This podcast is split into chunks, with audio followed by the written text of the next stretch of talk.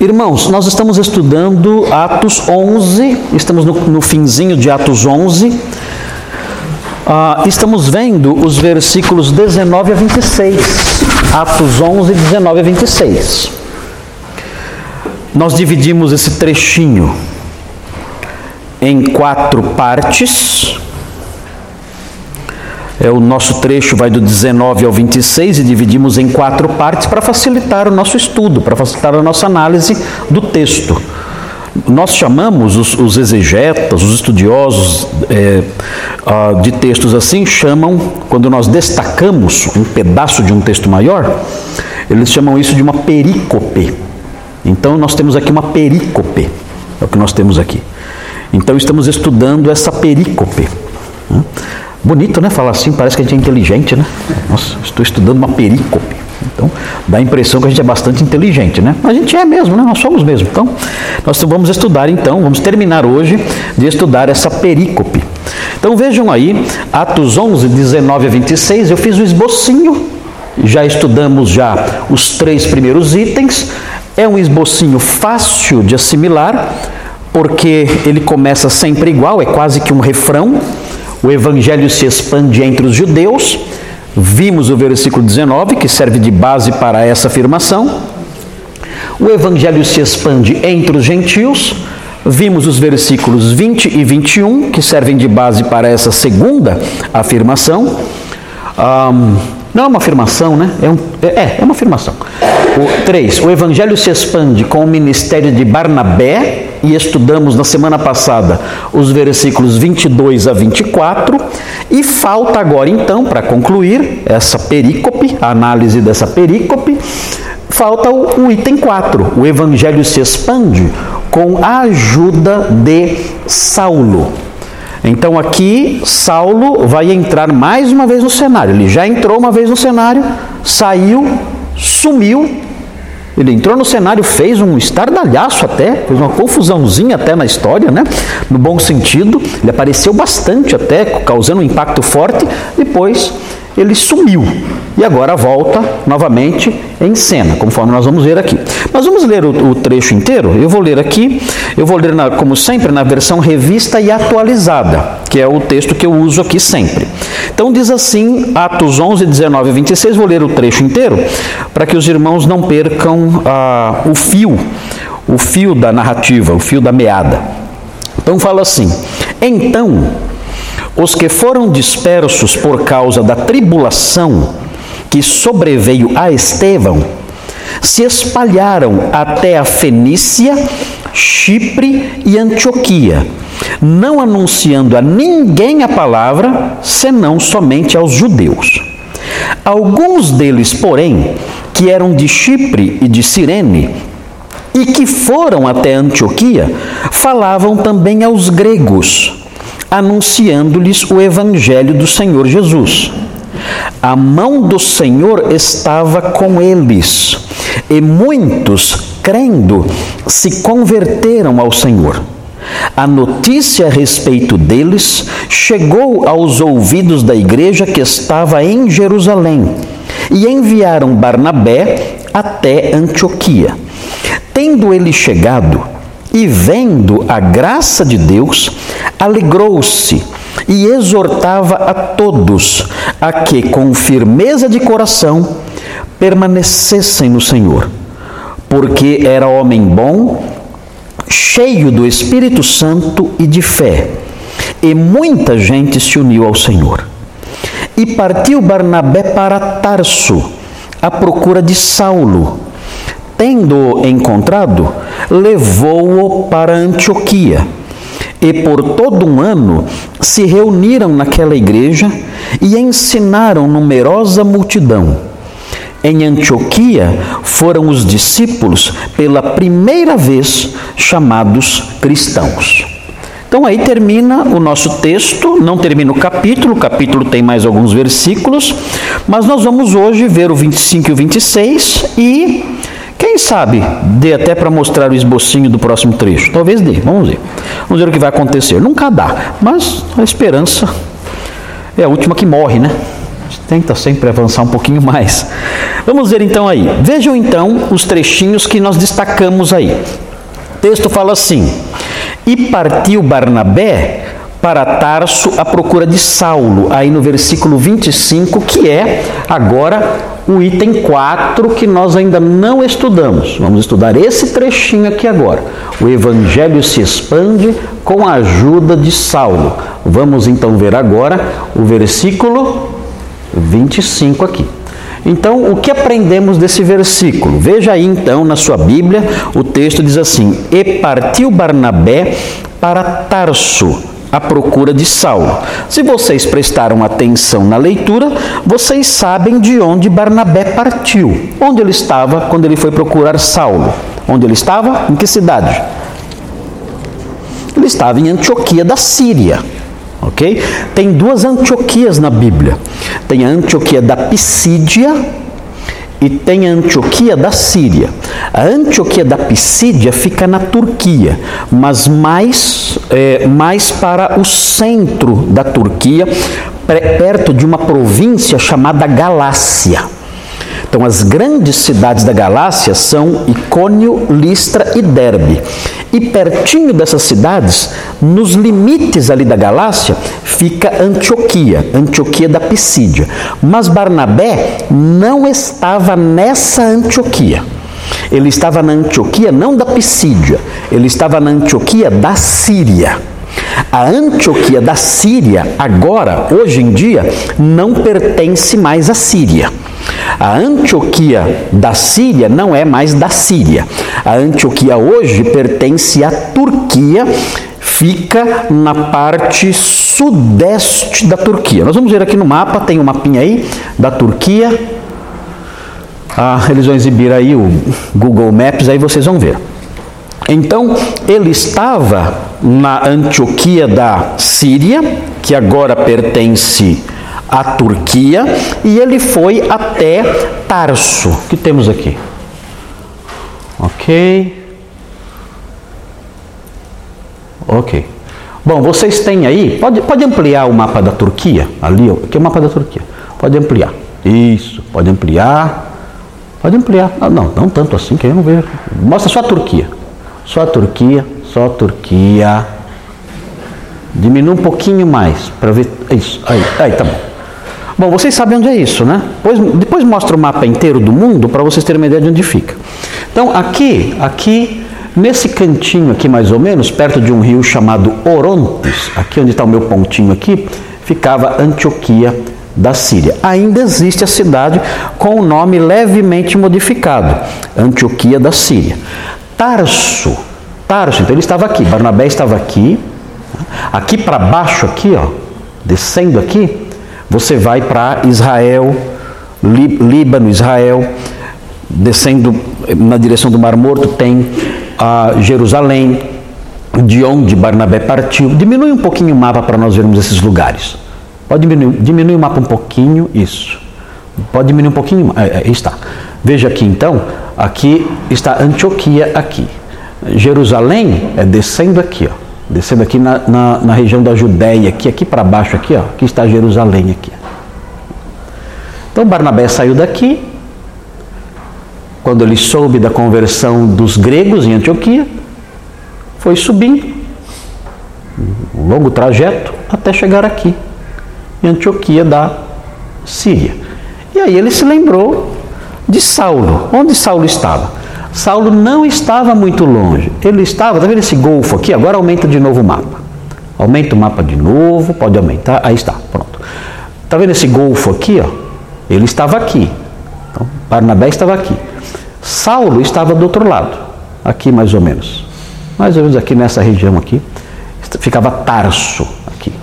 Essa região toda aqui assim chama Cilícia. Então ele estava na Cilícia, aqui nesse, nesse trechinho aqui, nesse pedacinho aqui, era a Cilícia. Tarso era uma grande cidade da Cilícia. Então Barnabé saiu daqui, deu a volta aqui, ou talvez tenha ido por mar mesmo, atravessou e procurou Saulo do outro lado. Que distância? 200 quilômetros mais ou menos de distância. Então não era muito longe, não era muito longe. Ele foi lá e ele já tinha mais do que a metade do caminho andado. Ele já tinha, ele tinha viajado de Jerusalém até a Síria, já grande parte do caminho era na direção de Tarso. Então para ele não foi difícil caminhar um pouco mais, viajar um pouco mais para chegar até Tarso, onde Saulo estava. Ok, vamos. Diminui agora o mapa bastante para a gente ver onde é tudo isso no mundo. Pode diminuir, dá para diminuir. Onde é, cadê o Brasil? Vai diminuindo até mostrar o Brasil. Olha, estamos aqui, ó. Olha o Brasil aqui, ó. Olha aqui.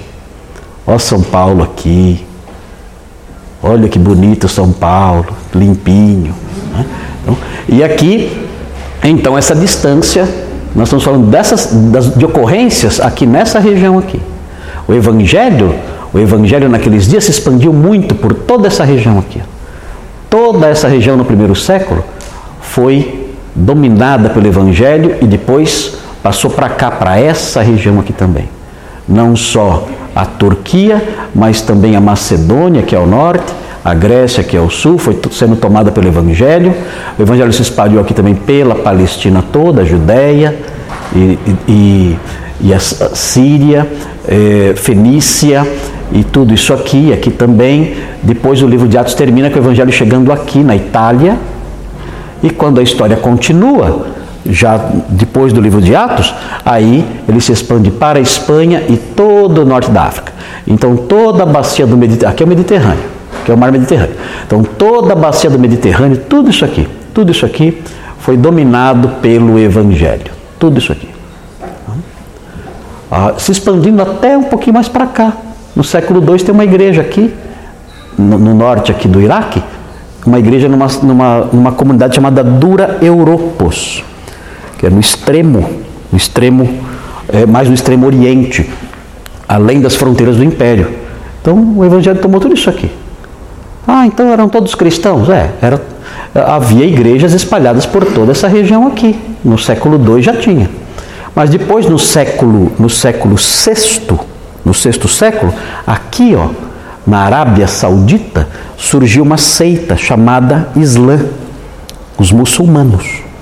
Aí os muçulmanos se espalharam, tomaram toda essa região, tomaram isso aqui, tomaram isso aqui, tomaram todo o norte da África e tomaram a Espanha também. Aí o cristianismo se encolheu. O cristianismo perdeu a Espanha, perdeu todo o norte da África, perdeu aqui o Oriente Médio, perdeu a Turquia também. Ficou só esse pedacinho aqui ficou para o cristianismo. E até hoje, só a Espanha se recuperou. A Espanha reconquistou seu território para o cristianismo, mas o resto nunca mais se recuperou. Muito bem, mas isso é outra história. Vamos então voltar aqui para o texto, para o nosso texto. Veja aí. E partiu Barnabé para Tarso à procura de Saulo. Vamos ver ah, o livro de Atos mostra quando Saulo apareceu pela última vez. Se vocês olharem o capítulo 9, vejam aí o capítulo 9 de Atos. Atos 9. Veja aí os versículos 29 e 30. É, mostra aí o que aconteceu, o que aconteceu com Saulo na última vez que ele apareceu. Vocês devem ver, na verdade, se vocês olharem o versículo 27, a partir do 27, dá para ter um resuminho do que tinha acontecido, inclusive antes. Veja aí, vamos começar do 27. Fala assim, ó. Mas Barnabé tomando consigo, levou aos apóstolos. O que acontece aqui? Quando Saulo se converteu, ele ficou em Damasco, mas em Damasco ele sofreu ameaças, queriam matá-lo, porque ele tinha um trabalho de pregador em Damasco. Quando, quando Saulo de Tarso se converteu, ele já começou a pregar. E onde ele estava? Ele se converteu em, ali na entrada de Damasco, chegando já em Damasco. Então, quando ele entrou em Damasco e passou aquele período ali de reflexão em que eh, Ananias esteve com ele e, ele, e ele e ele caíram as escamas dos olhos dele e tudo mais, depois disso, o texto de Atos diz que ele já começou um trabalho de pregador em Damasco. E isso despertou muito ódio das pessoas lá em Damasco. E ele foi ameaçado de morte ali. Então ele fugiu. E para onde ele foi? Ele foi para Jerusalém. Só que Jerusalém era exatamente o local onde ele havia começado as perseguições. Ele tinha se envolvido com a perseguição em Jerusalém. Então, quando ele voltou para Jerusalém, os crentes ficaram com medo dele, porque não sabiam o que havia acontecido. Eles viram, viram Saulo chegando, ele, ele deve ter pensado: agora aqui eu vou procurar os crentes, vou ter um certo sossego. Mas não aconteceu isso. Os crentes começaram a evitá-lo, porque sabiam que ele tinha sido perseguidor e não sabiam que ele tinha se convertido. Então, Barnabé o acolheu e o levou à igreja e abrandou o coração dos irmãos e disse o que, o que havia acontecido. Aí então Paulo ficou, Saulo ficou em Jerusalém um tempo. Mas vejam a história direitinho aqui, como ficou. Fala assim: Mas Barnabé, tomando consigo aqui em Jerusalém, levou aos apóstolos, estava todo mundo fugindo dele. Ele levou, Barnabé levou aos apóstolos e contou-lhes como ele vira o Senhor no caminho e que este lhe falara. E como em Damasco pregara ousadamente em nome de Jesus. Vejam, em Damasco ele fez o quê? Se tornou um pregador. Tinha acabado de se converter, mas já começou a pregar.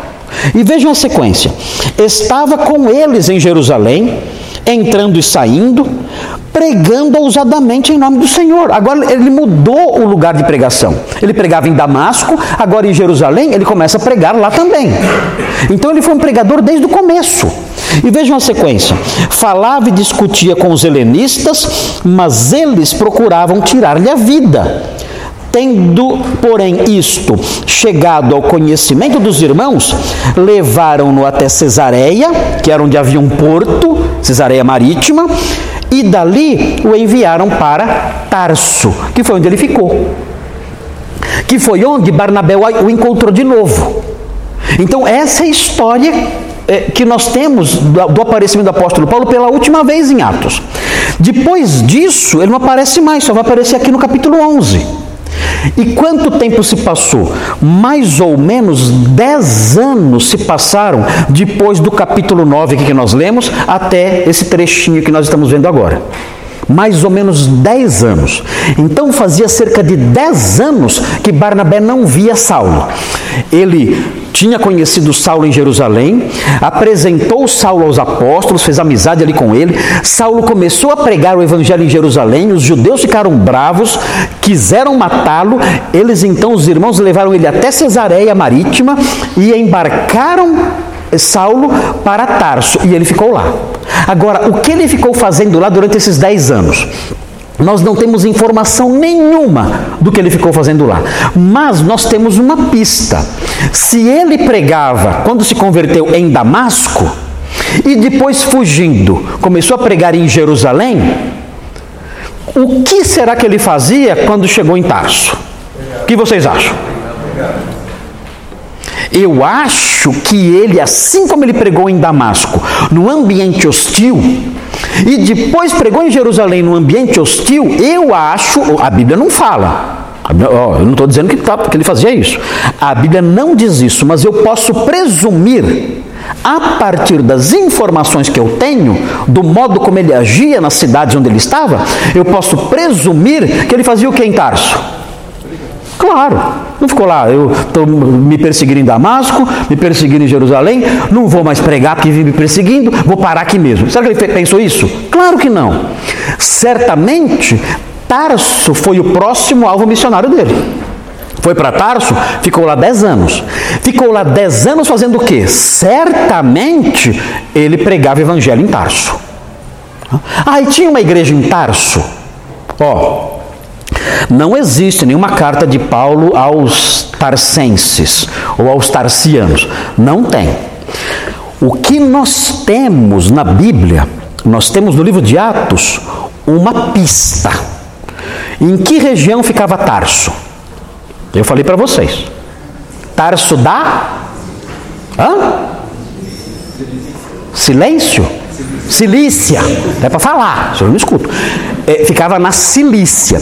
Se vocês olharem Atos 15, dá uma olhadinha em Atos 15. Aconteceu um probleminha em Atos 15. A igreja teve que resolver esse problema e mandar uma carta para os irmãos que estavam sendo incomodados por alguns falsos mestres que saíram de Jerusalém. E eles mandaram uma carta para os irmãos. Agora vejam como eles endereçaram a carta. 15, 23. Eles escrevem assim: escrevendo por mão deles. É uma carta que eles vão mandar para as igrejas que estavam sendo incomodadas por falsos mestres que tinham saído de Jerusalém. Vejam como começa a carta, está aí na sua mão. Escrevendo por mão deles. Os irmãos, tanto os apóstolos como os presbíteros, aos irmãos de entre os gentios em Antioquia, Síria e Cilícia. Ah! Então havia crentes aonde? Na Cilícia. Como o evangelho chegou na Cilícia? Como? Tudo indica que havia um pregador lá. Quem adivinhar o nome, ganha um cafezinho no intervalo. Gente, Parece mais do que óbvio que a igreja na Cilícia, os irmãos na Cilícia, conheceram o Evangelho por meio de um trabalho de dez anos de pregação de quem? De Saulo de Tarso, que morava lá. Era a cidade dele. Ele conhecia o local, conhecia as pessoas. Então, certamente, a igreja da Cilícia foi fundada por ele. Atos fala isso abertamente? Não. Mas é, é, é absurdo pensar isso? Não. Parece que esse é o caminho mais correto de se pensar. Que o apóstolo Paulo pregou na Cilícia e surgiu uma igreja lá, sem problema nenhum.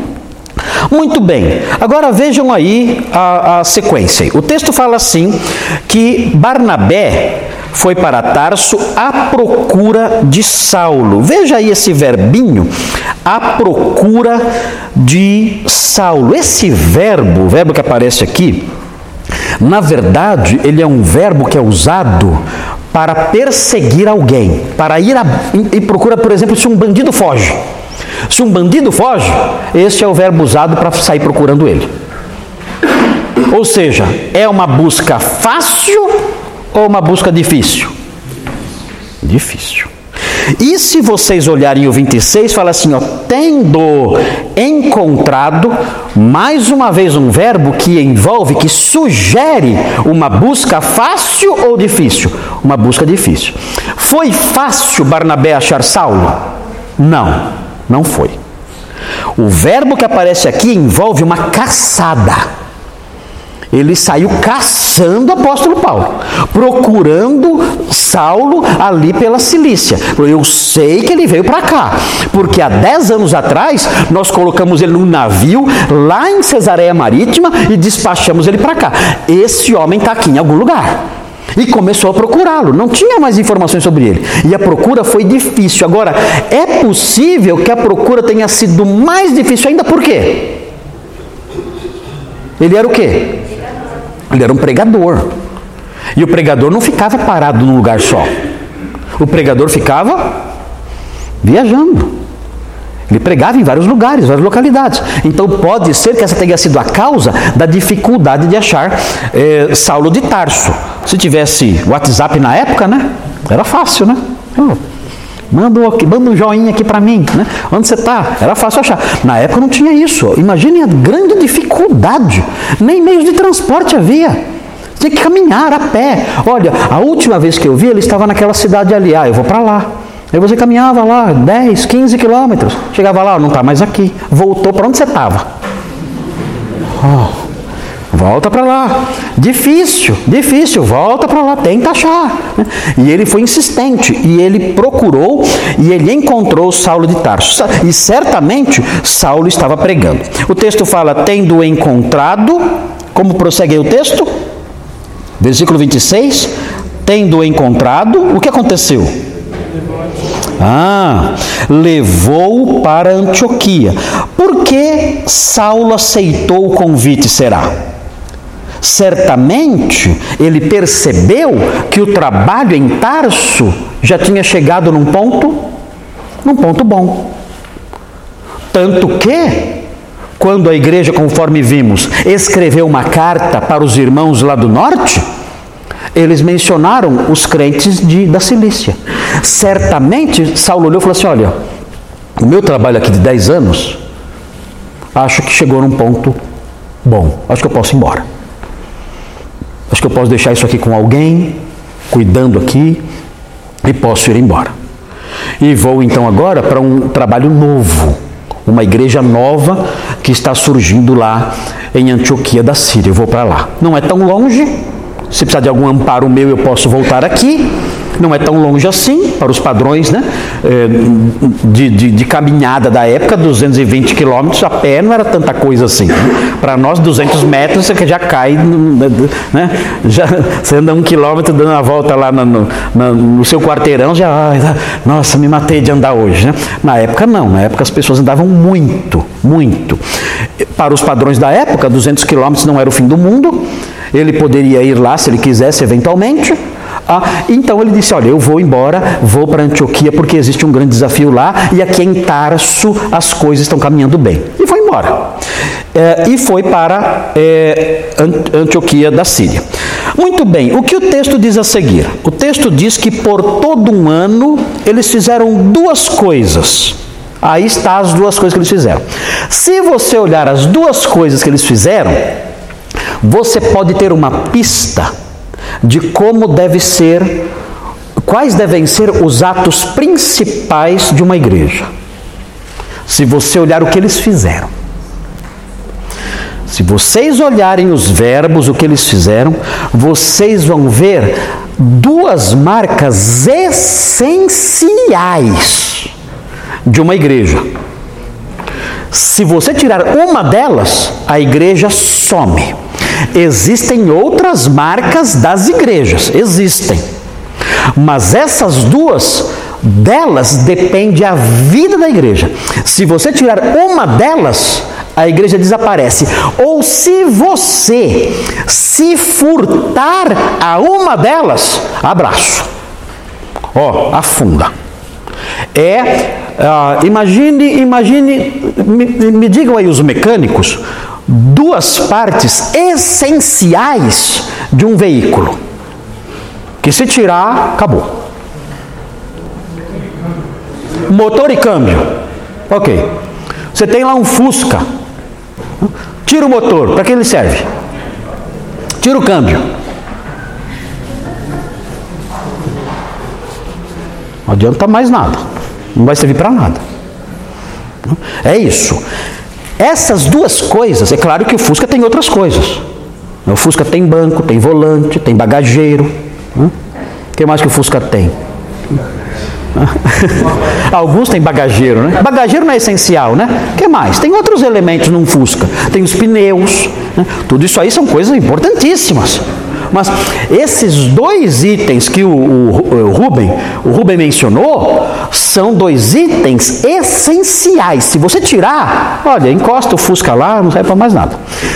Esses dois itens que aparecem aqui numa igreja são essenciais. Se você tirar esses dois itens de uma igreja, ou se você se furtar desses dois itens, o, o fusquinha do seu cristianismo não vai andar.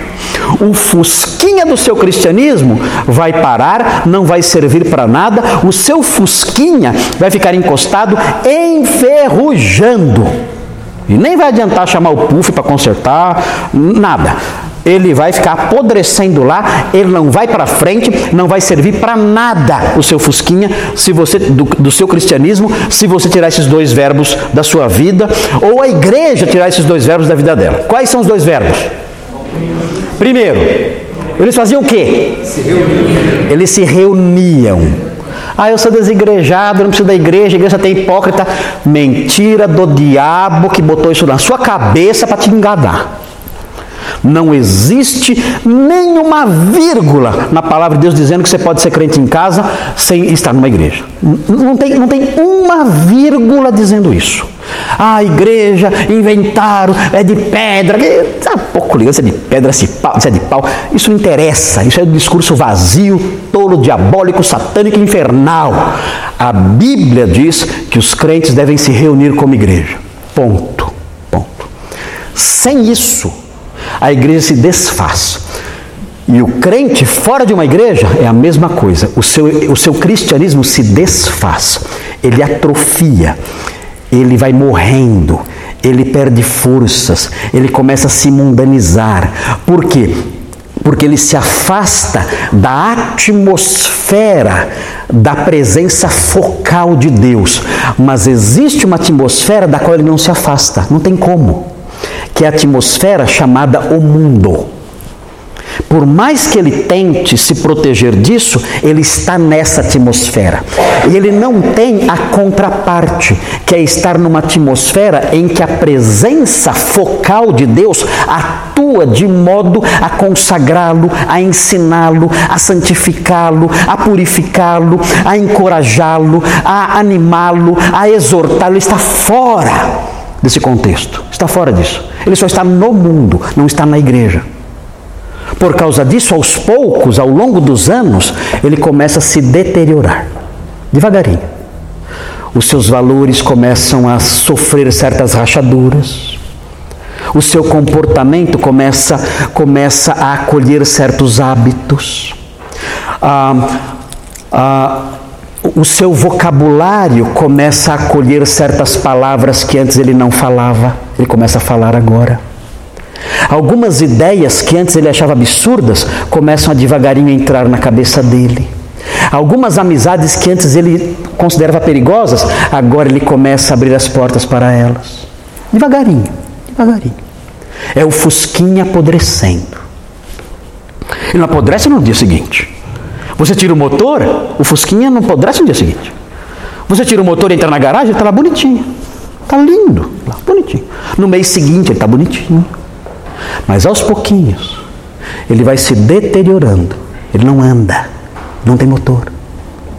É o cristianismo sem os irmãos.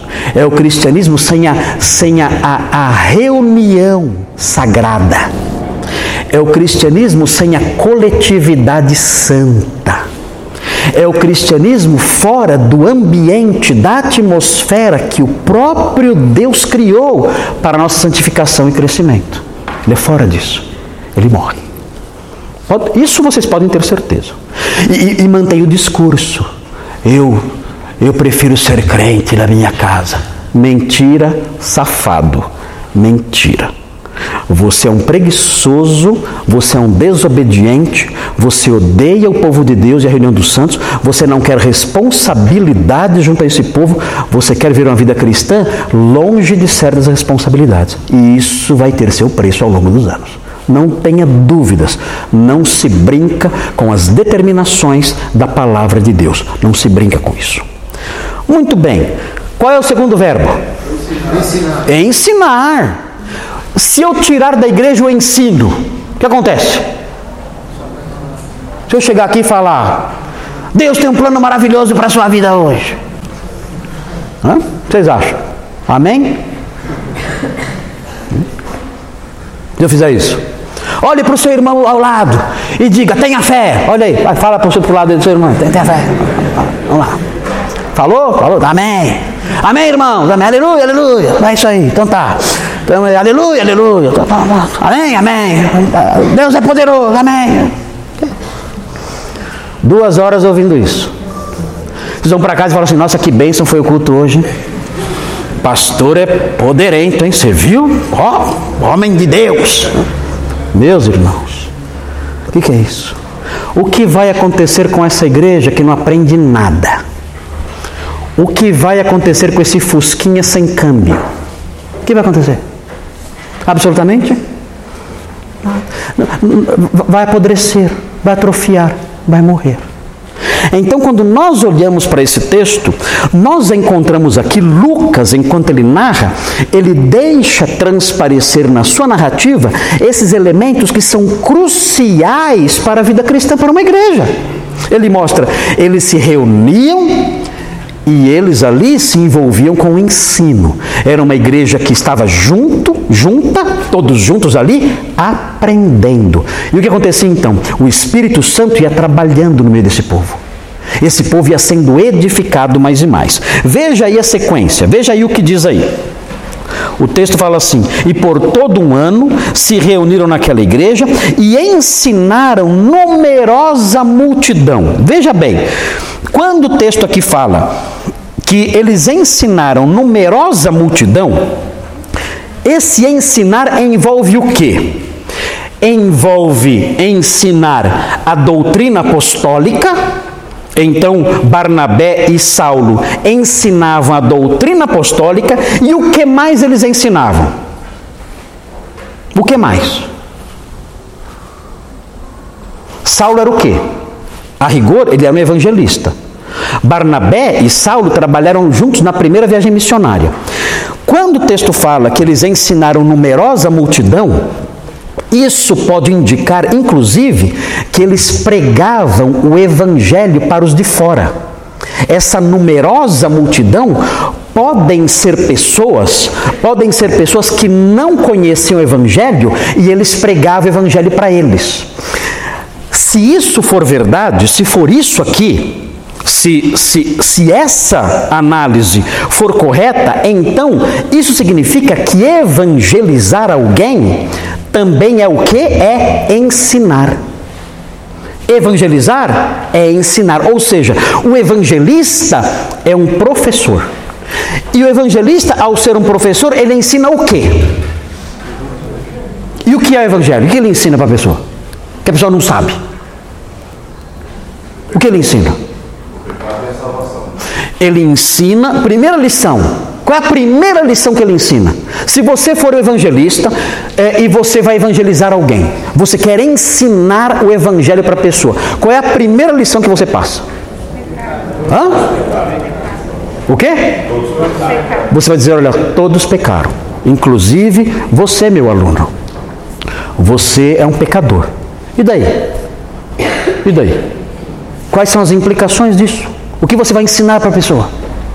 O salário do pecado o salário do pecado é a morte. Se você é um pecador, você só tem uma sentença: a morte. Todos pecaram e estão destituídos da glória de Deus. Ou seja, você está separado da glória de Deus. Você sabia disso? Não, não sabia. Estou te ensinando. Ah, eu não sabia disso. Ah, pois é. Agora você sabe. Eu estou te evangelizando, eu estou te ensinando. Você não sabe, agora você sabe. Você não sabia, agora você sabe. Todos pecaram, isso inclui você, você é um pecador. E todos estão separados da glória de Deus. Isso inclui você. Todos. Todos estão separados da glória de Deus. Aprendeu isso? Aprendi. É a lição 1. Nossa, que lição feia, mas é a lição. Você tem que aprender. Essa é a lição 1, é uma lição feia e chata, mas você tem que aprender. Qual é a segunda lição? Aí eu tenho que mostrar. Tem que dizer, olha, tem, mas tem um, tem um remédio para isso. O que aconteceu?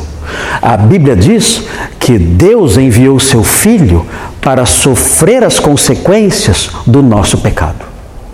Como assim? Cristo é o nosso substituto na condenação. O quê? Cristo é o nosso substituto penal. Como assim? Eu pequei, eu cometi o crime, mas ele sofreu a condenação no meu lugar. Ele pagou o preço. Como? Ele morreu numa cruz. Ele morreu em nosso lugar. Eu não sabia disso. Eu pensei que ele tinha sido apenas um exemplo ali de bondade e que foi mal compreendido. Não, não, não, esquece isso. Isso aí o diabo inventou. Evangelho do diabo. Evangelho segundo São Satanás. Hã? Evangelho segundo São Lúcifer. Está lá. Hã? Então, esquece esse lixo. Nada a ver isso aí. Que exemplo. Exemplo tem um monte. Exemplo minha avó era. Meu avô era meu pai. Exemplo, exemplo tem um monte. Não foi para isso. Ele veio aqui não para ensinar eu a ser educado. Isso aí, isso aí eu sei. Aí eu leio qualquer livreco, livreco eu aprendo. Né? Qualquer gibi de criança eu aprendo isso aí. Né? Ele veio para ser um substituto penal. Eu era o réu condenado. Ele disse: Não, a pena, eu assumo a pena. Eu, eu morro no lugar dele. Mas como ele fez isso? Ele, ele mostra o seu amor por nós, fazendo isso. Porque nós éramos inimigos dele. Mas ele assumiu o nosso lugar na condenação. Meu Deus, isso é maravilhoso. Isso se chama Evangelho. Sabe o que significa Evangelho? Boas novas. Ah, então é por isso que chama Boas Novas? Exatamente. Essa é a boa notícia. Nós temos um substituto penal. Essa é a boa notícia. Não é bom? É muito bom. Eu não sabia. Eu estou te ensinando. Eu estou ensinando, como, como eles faziam ali, ensinando numerosa multidão. Eu estou ensinando você, estou ensinando para você o Evangelho. E agora, como eu faço para receber os benefícios dessa substituição? Como você faz? É, é eu, agora eu quero saber. Ele é meu substituto penal. Como eu faço para essa, essa substituição ser aplicada a mim? Eu não sei. Ah, aí você vai ter que ralar, viu? Você tem que dar o dízimo, certo? tem que dar o dízimo, você tem que, olha, é boas obras, esmola ali, você tem que estar tá na igreja lá direto ali, joelho no chão, jejum, subir na montanha, orar na montanha, gritar, pular. Aí ah, quem sabe, é assim? Isso é boas novas? Meu Deus, isso é uma desgraça. Isso é escravidão. Isso é escravidão. O que, o que são as boas novas? Olha, é muito, é muito simples receber isso. A Bíblia fala assim: pela graça, ou seja, é de graça. Pela graça sois salvos. Como? Mediante a fé. Justificados, pois. O que é justificado? Perdoado. É, é, é a sentença cancelada. Justificados, pois, mediante a fé. Temos paz com Deus. Então o que eu tenho que fazer? Você tem que crer em Cristo como seu Salvador. Você tem que crer que Ele é o Filho de Deus que veio a este mundo para morrer em seu lugar. Crendo nisso, os benefícios jurídicos da sua morte são aplicados a você. Você é perdoado e, a, e, os benefícios da morte dele são aplicados à sua vida. Você é salvo da condenação. Só isso? Pela graça. Você crê. E esse benefício é aplicado a você. Não tem que, sei lá, dar um dinheirinho, fazer alguma boa obra. Isso aí, a Bíblia fala que são consequências que saem da vida do homem que foi perdoado. O homem que foi perdoado, o coração dele é transformado. E então ele começa a fazer boas obras. Mas essas boas obras não salvam esse homem. São evidências de que ele já foi salvo. Mas isso é lindo demais, é maravilhoso, mas eu não sabia. Pois é, estamos ensinando como Saulo e Barnabé ensinaram numerosa multidão. Isso é o Evangelho. Pergunta. Pergunta agora, agora cada um vai avaliar à luz da sua experiência. Pergunta. O Evangelho está sendo ensinado hoje?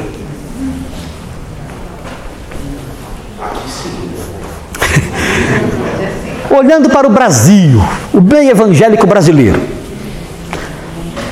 que nota vocês dariam para o ensino do evangelho no meio gospel?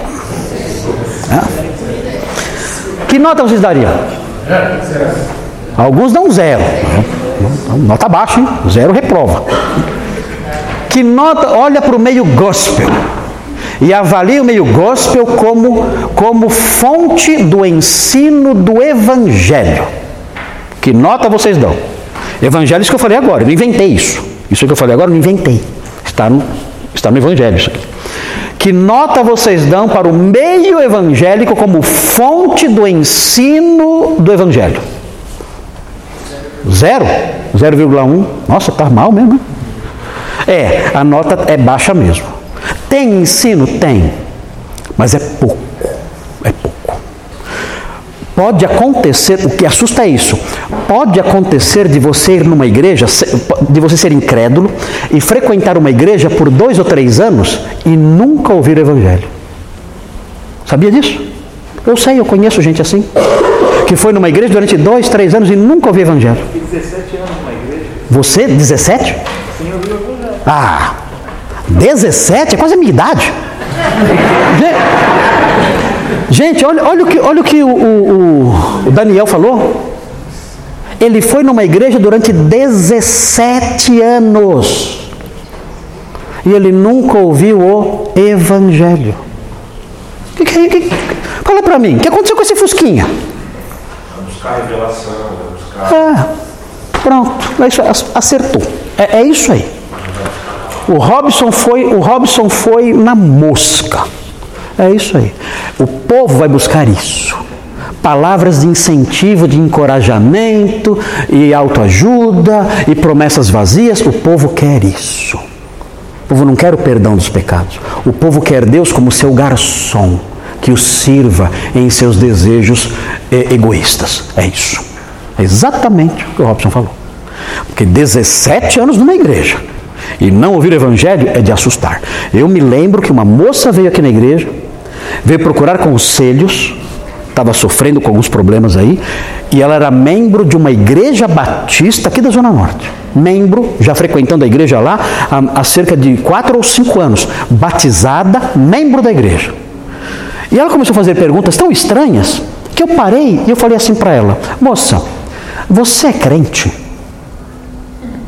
Ah, ela falou, pastor, eu fui batizada. Eu, sei, eu sei que você foi batizado.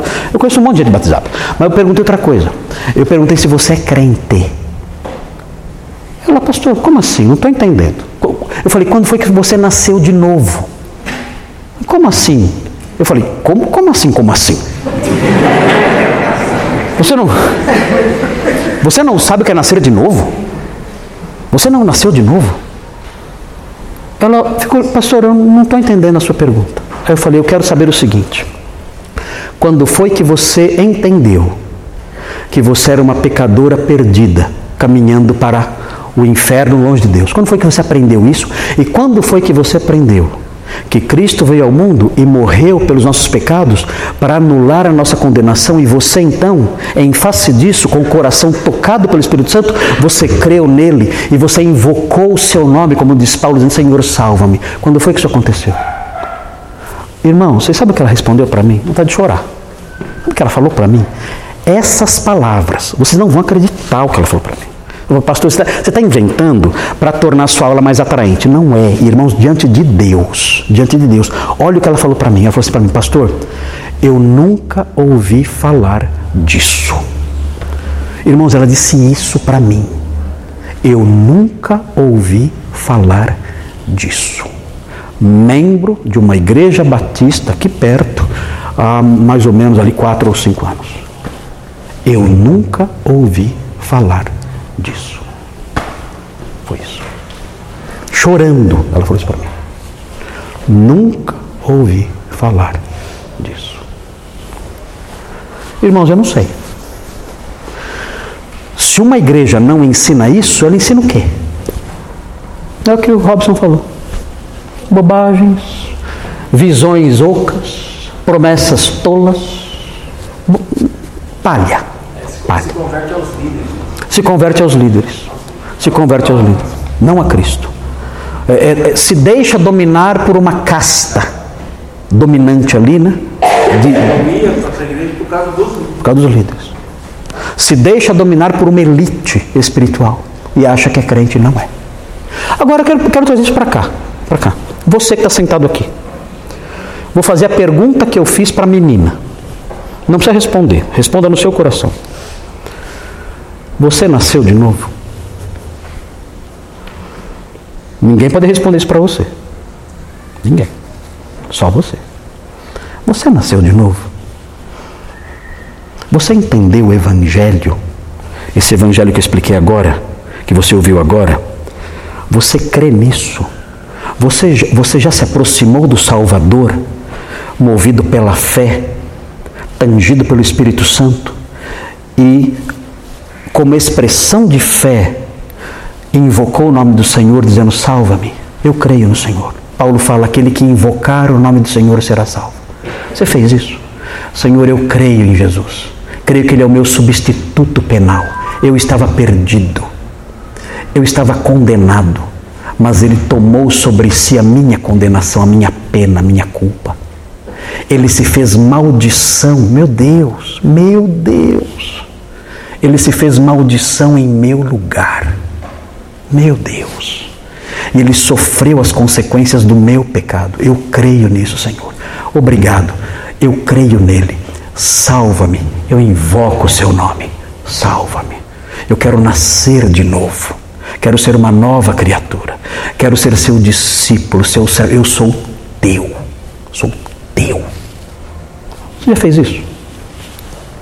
Você é crente? Ou é legal participar de um grupo num ambiente saudável? É isso?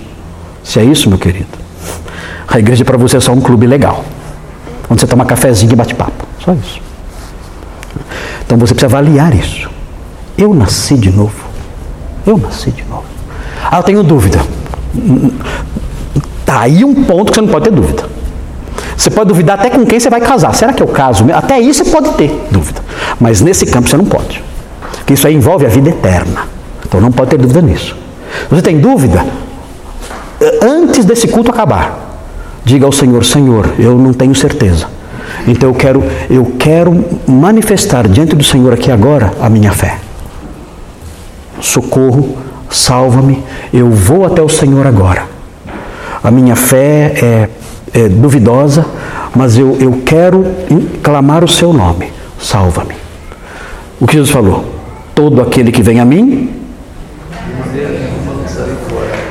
de maneira nenhuma lançarei fora. Ele não vai recusar você. Eu sei. Ele prometeu. Eu sei. Meu Deus, como eu queria arrancar meu coração e jogar em vocês para dizer isso, entrar na cabeça, entrar na cabeça. Ele não vai recusar você, não vai. Ele vai perdoar você, vai anular a sua culpa, vai lhe dar a vida eterna, vai mudar seu coração e vai lhe dar a vida eterna. Você vai ser um herdeiro dele, o herdeiro dos céus. Então faça isso. É, isso certamente é o que Barnabé e Saulo ensinavam para a numerosa multidão. Imaginem os pagãos, tão envolvidos em sujidades as mais terríveis. O paganismo era podre, podre, era horrível. Eram cultos a demônios, marcados pelas práticas mais sangrentas, pútridas, imorais que você pode imaginar. E a Bíblia fala que ninguém alimenta o próprio coração com pecado. Querer matar a sede do coração com pecado é querer matar a sede com água salgada. Aumenta a sede. Então o coração cansado daqueles pagãos começou a escutar essas mensagens. Já imaginou? Você morrendo de sede, bebendo só água quente e salgada a vida toda. E aí chega o apóstolo Paulo com uma garrafinha de Perrier geladinha. Olha aqui, que, que é isso? Isso aqui é o Evangelho. Quer? O que? É isso. Isso aqui é o Evangelho. É uma Perrier suada, geladinha. Quer? O que, que eu faço? É de graça. Quer? Irmãos, numerosa multidão. Todo mundo queria água. Cris, você é crente? Pode, sim. Você é crente. O diabo faz a gente ter dúvidas. Sim, sim, sim.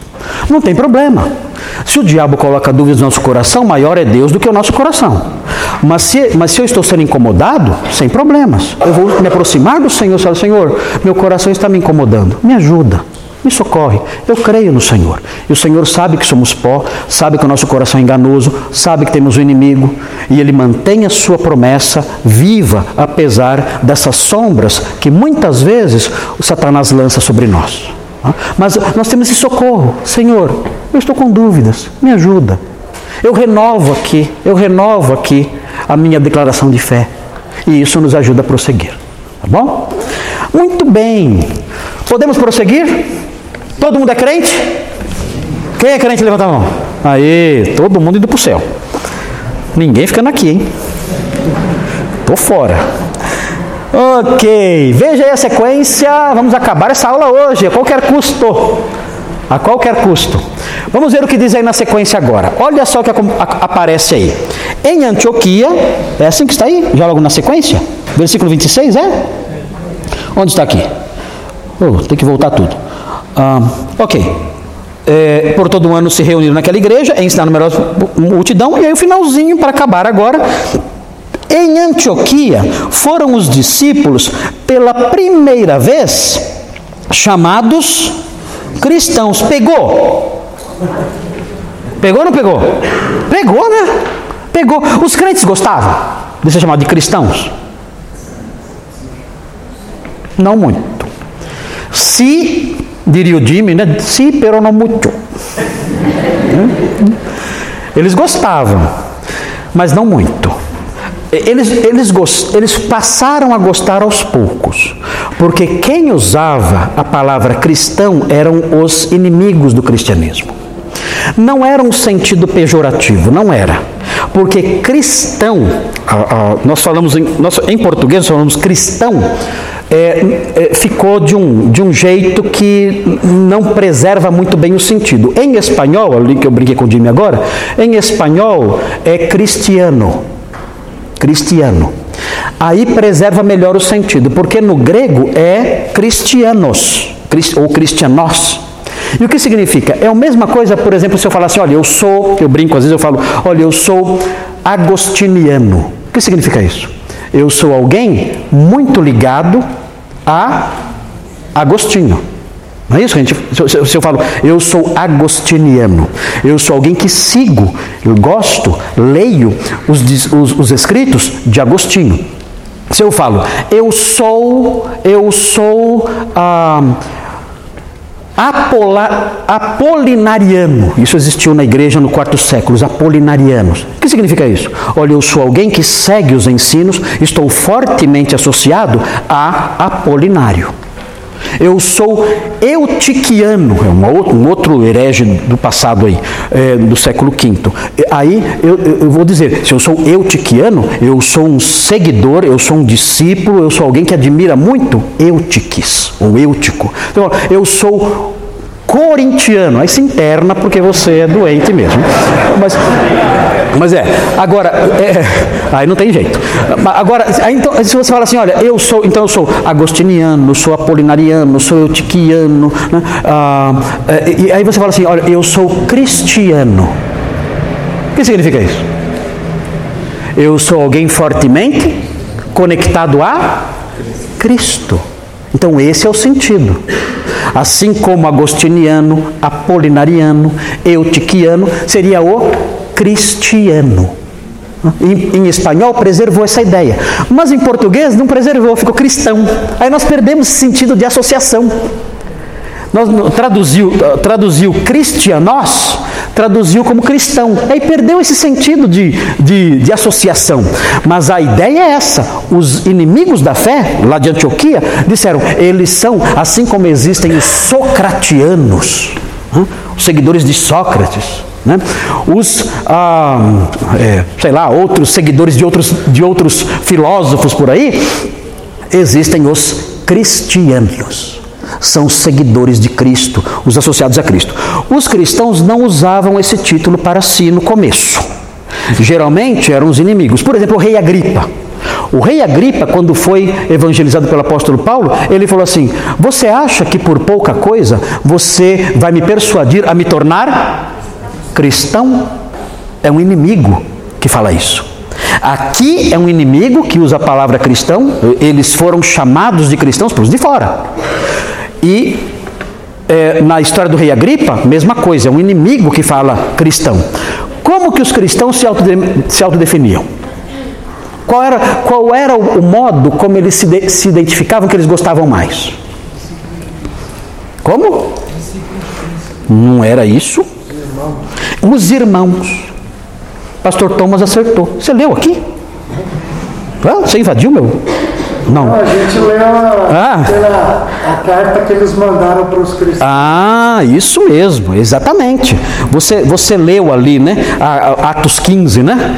Eles gostavam de se chamar entre si de irmãos Lucas se refere aos cristãos como discípulos. É só olhar o texto aqui, ó. Em Antioquia foram os discípulos, pela primeira vez chamados cristãos. Então, como os cristãos entre si se chamavam? Mas olha, nós somos os discípulos, nós somos os irmãos, mas eles não se chamavam de cristãos. No século II, entre anos 109 e 111, tem uma carta que eu já falei para vocês, a carta de Plínio o Jovem, que era governador da Bitínia, na Turquia, e ele se refere aos crentes como cristãos. O nome pegou, espalhou. Só nessa época, um bispo de Antioquia, dessa cidade aqui, uh, chamado Inácio, no século II, Inácio, no ano 108 mais ou menos, 110, ele, ele usa a palavra cristão para se referir à igreja, é, é o único cristão, é o primeiro cristão que usa a palavra cristão intensamente. E aí então, a partir daí, cristão e não cristão começam a usar esse nome. Aí cristão se espalha. Aí não são só os inimigos que usam a palavra. Aí todo mundo usa. Tanto cristão mesmo, como não cristão.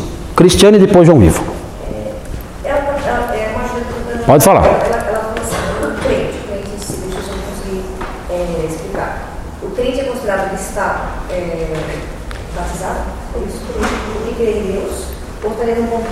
igreja, seria o batismo, é, seria nesse sentido, que seria o crente? Dentro do contexto uma igreja, batizado, Não, não. o crente é o que crê. É. Aí, aí, Aí, esse, esse crente, esse homem que crê, essa pessoa que crê, o que acontece com ela? Acontecem algumas transformações dentro dela. Porque essa fé que eu mencionei, que salva, ela não para aí.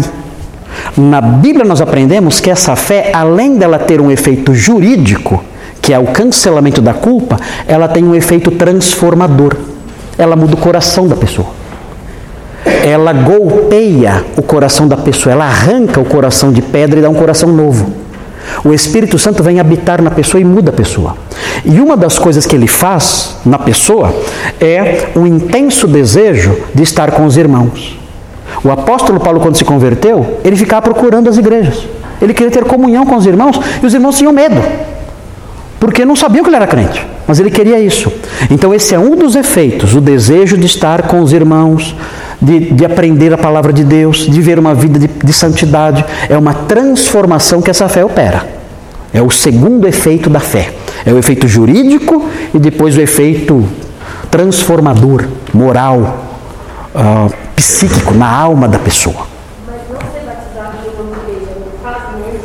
Não ser batizado não tem problema. isso não faz menos crente. Não. Não entendi. Não ser batizado, a fase menos crente. Não, não. O, ba- é, o batismo vem depois. É assim: o que acontece? A pessoa que é crente, ela se preocupa em obedecer Jesus. Ah, Jesus me salvou, eu sou discípulo dele, eu sou dele. Ok, uma das ordens de Jesus é isso. Olha, é, o discípulo tem que ser batizado. Por quê?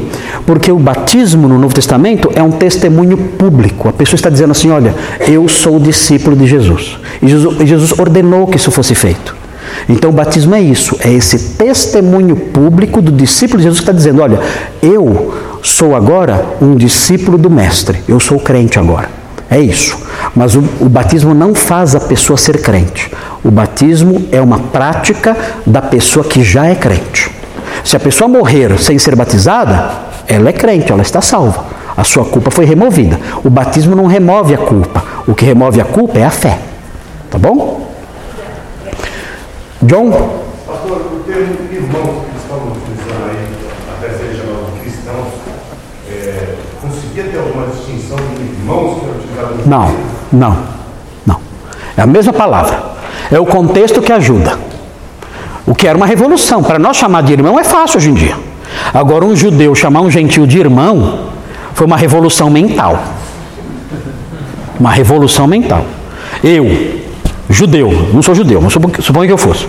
Eu, judeu, judeuzão, tipo Paulo, fariseu, ali criado aos pés de Gamaliel, radical, né, raiz. Conheço Thomas. feio que dói. Pagão assim da pior espécie. E ele se converte. Pagão. Que não come carne de porco, come carne de javali. Com sangue e tudo. Até hoje ele come. Ali, come carne de javali, carne de porco, come tudo e tal. É pagão completo, pagão completo. Aí ele se converte. Eu chego e falo assim: Oi, é, irmão, meu Deus, para chamar esse cara de irmão, eu, judeu convertido, isso envolve uma revolução mental. E era assim. Você, você ex-pagão. É. Você ex-pagão agora, você é meu irmão. E pior, acabando o culto, vai ter almoço. Que era assim antes. Tinha festa de agape, que era um almoço. E nós vamos sentar juntos e vamos comer javali. Já pensou? Já pensou? Lado a lado, somos irmãos. Em Cristo não há, não há judeu nem gentil. Somos um novo homem. Somos adelfoi, somos irmãos. Vamos comer juntos e louvar a Deus juntos, com alegria e singeleza de coração, porque o Senhor nos salvou e nos colocou no seu mesmo povo. E agora então desfrutamos dessa santa comunhão. Eu vou amar você, você vai me amar e juntos desfrutaremos da alegria de sermos herdeiros do céu. É isso. Queridos, isso foi uma revolução no mundo antigo. Uma revolução. É uma pena o que fizeram com isso hoje. É uma pena. Transformar o cristianismo num circo de loucos. Mas o cristianismo autêntico era assim. E é isso que nós queremos resgatar hoje em dia. Aqui na nossa igreja nós queremos resgatar isso. O cristianismo autêntico do tempo dos apóstolos. Muito bem. Terminando então, pastor Robson, cadê? Está por aí já? Vai, vai se preparando aí, pastor. Vamos, vamos chegar aqui. Rapidinho. Se você olhar aí, se você olhar aí, você vai ver então que os crentes são chamados de duas formas nesse versículo. Do que eles são chamados? Duas coisas. Discípulos. O que é discípulo? É um seguidor, é um aluno. O crente então é o que? É um aluno de quem? Quando ele vai deixar de ser aluno de Cristo? Nunca, nunca, nunca. Nós sempre seremos alunos. Por que Deus não nos revelou tudo? Tudo, tudo, tudo. Ireneu de Leão, no século II, um grande bispo da França, dizia o seguinte: olha, Deus não nos revelou tudo, sabe por quê? Primeiro, que a gente não ia aguentar, é muita informação. Segundo, é para que ele sempre seja o mestre e nós sempre sejamos o aluno, sempre. Então, por isso, ele não nos revelou tudo. Nós sempre seremos alunos. Quando eu chegar no céu, ah, agora eu sou professor. O que é a vida eterna? A vida eterna é esta: que te conheçam ah, tá brincando. Eu vou passar a vida eterna todinha aprendendo? Sim. A vida eterna é uma escola bíblica dominical que não acaba. Para sempre. Conhecer a Deus. Quanto tem de Deus para conhecer? É muita coisa? Ele é eterno. Meu Deus, ele é eterno. Quando você estiver no céu, depois de 497 quatrilhões de milênios, você vai terminar o primeiro ano. É. Olha assim, ó, você já passou do primário agora. Você tá, é o primeiro ano primário você já superou. Agora, nos próximos 579 quatrilhões de milênios, você vai terminar o curso básico. E aí vamos prosseguir em frente, conhecendo esse Deus maravilhoso. Mas a vida eterna começa quando? Agora. Já estou conhecendo a Deus agora. Então somos discípulos. E outra palavrinha? somos cristãos. A palavra cristão ficou importante, sabe por quê? Porque ela distinguiu a igreja do restante do mundo. Se começaram, se começaram a chamar de cristão, é porque começou a ter destaque. Ah, ah, imaginem, imaginem, uh, o pastor, o pastor Thomas, de novo. Qual é o seu sobrenome? Tronco. Tronco. O sobrenome dele é Tronco. Ele é um pastor relativamente conhecido no Brasil, pastor Thomas. Por onde eu vou, o pessoal fala, como é que está o Thomas Tronco? Então, ele é relativamente conhecido, bem conhecido o pastor Thomas no Brasil. Mas vamos supor que realmente o ministério do pastor Thomas começa a tomar um vulto tão grande, tão grande, o que vão dizer? Olha, eu sou tronquista. Eu sou tronquiano. O que significa isso? Que o trabalho dele tomou um vulto tão grande e há tantos seguidores que já dá para você apontar isso por um nome. Olha, aquele grupo lá é o grupo dos tronquianos. Bonito até, hein? É o grupo dos quebra-galhos. O grupo dos tronquianos. Se eu falo isso, é sinal de que os ensinos do pastor Thomas tomaram muito vulto. Você chega num lugar e fala assim: olha, ali, aquele grupo lá, são os granconatianos. Que é isso? Significa o quê? Que o, que o ensino do, do pastor Granconato tomou muito vulto, ao ponto de ter que ser identificado. Eu- vejo, eu vejo lá é, os Robsonianos. O que significa isso? Significa que o grupo que segue os ensinos do pastor Robson tomou muito vulto, teve que ser identificado. Aqui é a mesma coisa. Quando falaram, olha, eles são os cristianos, significa o quê? Significa que o grupo cresceu tanto e tomou tanto vulto que começou a ser identificado assim. Olha lá, os cristianos. Isso é bom ou mal? É bom. O cristianismo está crescendo mais e mais. Onde ele vai chegar? No livro de Atos ele vai chegar em Roma. Já imaginou? Em Roma, a sede do império. E depois? Vai chegar até em Guarulhos. Vai. Os confins da terra. Então, é essa história linda, né? é história linda, é história linda do cristianismo que estamos aprendendo. Vamos prosseguir na semana que vem. Na semana que vem nós temos aí uma ajuda que é feita por essa igreja. Muito linda essa história. Muito linda. Eu já estou com o esboço pronto aqui, mas não vai dar tempo de começar hoje. Então na semana que vem damos sequência. Pastor Robson, vamos lá.